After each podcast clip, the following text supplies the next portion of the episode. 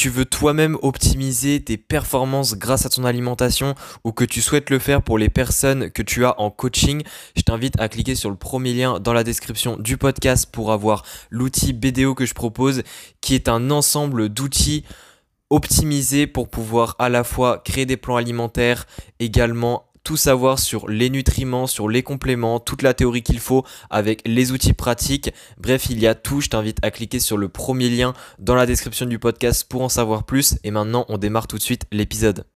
Et salut à toi. Aujourd'hui, dernier épisode sur la vitamine D. Je pense que cet épisode va être très court parce que ça parle de la supplémentation et euh, il n'y a pas énormément de choses à dire non plus.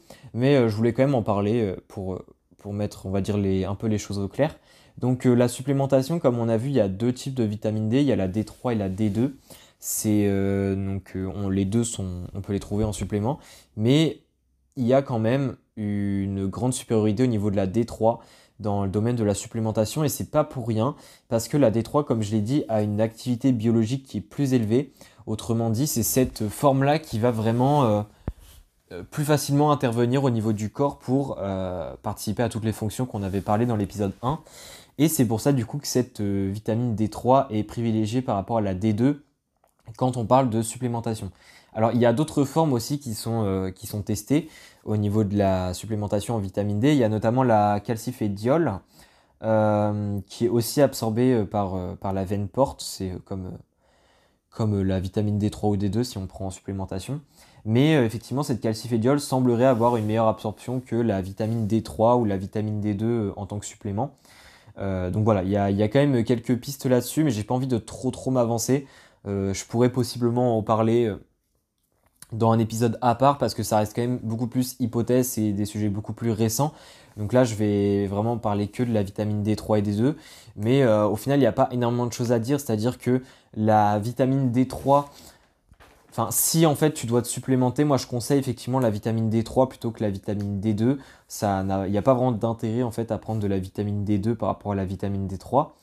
Et après au niveau de, la supplémentation, en fait ça dépend beaucoup de, pourquoi est-ce que tu te supplémentes. C'est-à-dire qu'il y a des personnes qui supplémentent parce qu'il y a une réelle déficience connue en vitamine D. Il y en a d'autres qui supplémentent pour, euh, on va dire, prévenir la déficience. Donc en fait, ça dépend. C'est-à-dire que si tu as une déficience vraiment connue en vitamine D, je pense que tu as des instructions pour te supplémenter. Donc euh, j'ai pas grand-chose à te dire. Même si en règle générale, quand il y a une déficience, on conseille d'avoir une supplémentation qui est euh, régulière. C'est-à-dire euh, par exemple une consommation, enfin prendre un supplément de vitamine D, je sais pas moi, tous les jours si c'est une petite dose ou alors une fois par semaine. mais par contre, pour la prévention, il y a des personnes qui prennent juste une ampoule de vitamine D, des choses comme ça euh, à un certain moment et qui a une très grosse quantité de vitamine D de façon à ce que ça puisse, on va dire, couvrir les besoins pour une certaine période. Donc après, voilà, il y a, plusieurs solutions. Euh, globalement, est-ce que je conseille la supplémentation en vitamine D? Moi, je la conseille euh, en règle générale, oui, parce qu'il y a pas mal de pays dans lesquels on vit. Là, je parle que des, des facteurs géographiques qu'on a parlé dans l'épisode 2 mais il y a pas mal de, pays qui font que, lié à la latitude, lié euh, au soleil qu'il y a dans la journée, c'est-à-dire la durée des journées, euh, etc., en fait, ça fait que euh, la vitamine D est compliquée à synthétiser à partir du soleil et que du coup, juste avec l'alimentation, c'est effectivement compliqué d'en avoir suffisamment toute l'année. Donc moi, je conseille, du moins l'hiver, ça me paraît effectivement intéressant d'en prendre. Après, l'été, ça dépend quand même de la géographie et tout. Euh, mais, voilà un petit peu pour ce que j'avais à dire. C'était un épisode extrêmement court. Euh, j'aurais pu même le rajouter à l'épisode 2, mais je me dis au moins ça, ça coupe bien euh, les, thématiques de cette vitamine. Donc si en tout cas tu as plus de questions sur la vitamine D, n'hésite pas à m'envoyer un message. Comme ça, je pourrais te, te donner plus d'infos.